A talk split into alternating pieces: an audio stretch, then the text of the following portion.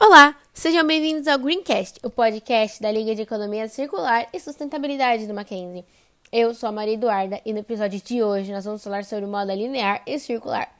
Bom, antes de mais nada, nós precisamos definir o que é moda. Moda é o costume, hábito, prática que mais predomina em um determinado grupo de pessoas por um período de tempo. Também é uma palavra muito usada para se referir a uma forma de se vestir Além disso, ela tende a ser associada ao setor da indústria da moda. E é sobre essa última definição que nós vamos nos basear neste episódio. Se pensarmos na moda linear ou na indústria da moda de fluxo linear, podemos usar como exemplo uma camiseta que é fabricada através de fibras de algodão distribuídas pelas lojas, adquiridas pelos consumidores, utilizadas e, quando não são mais necessárias ou quando o usuário não as quer mais, são descartadas e muito provavelmente vão parar em um lixão. E foi reproduzindo essa linha de acontecimentos ao longo dos anos que a produção têxtil tornou-se uma das indústrias mais poluentes do mundo, já que ela tende a acompanhar os altos níveis de consumismo, fazendo com que se necessite de mais recursos naturais para a produção, causando altos níveis de poluição além de muitas vezes fazerem uso de produtos químicos tóxicos, corantes perigosos e fibras sintéticas que levam décadas para se decompor, contaminando solos e oceanos.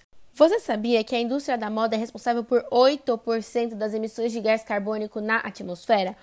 Eu sei, eu sei, parece pouco, mas ela fica apenas atrás do setor petrolífero, que é o maior emissor de gás carbônico na atmosfera. Então, assim, 8% não é tão pouco assim.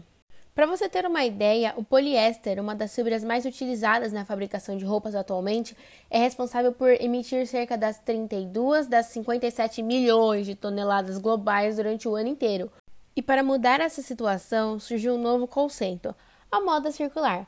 Esse termo surgiu pela primeira vez em 2014, em um momento em que o termo sustentabilidade começou a se fazer muito presente na pauta de agendas políticas e ambientais europeias, e é uma junção da economia circular com a moda sustentável e ética. Ela se preocupa desde a produção de uma peça de roupa até o fim da sua vida útil, com foco na longevidade, redução da geração de resíduos e poluição, além de se preocupar em redirecionar as peças para um outro segmento. É como se uma peça de roupa fosse fazer parte ou ser incluída em todos os ciclos internos da economia circular, que são reutilizar, reparar, remanufaturar, reduzir, recuperar, repensar, recusar e reciclar. Se você achou interessante esse novo segmento da indústria da moda, mas não sabe como aderir, nós temos algumas dicas super práticas só para você. Busque por marcas que procuram remover materiais não recicláveis e poluentes de suas cadeias de suprimento. Garanta que as suas roupas sejam utilizadas pelo maior tempo possível por você. Não compre mais de uma peça que você já tem lá parada no seu guarda-roupa. Procure por brechós que contribuem com uma maior circularidade nas peças de vestuário e que oferecem preços mais acessíveis na maioria das vezes. Busque também por roupas feitas de materiais alternativos, que durante a sua fabricação tenha uma demanda de recursos naturais menor.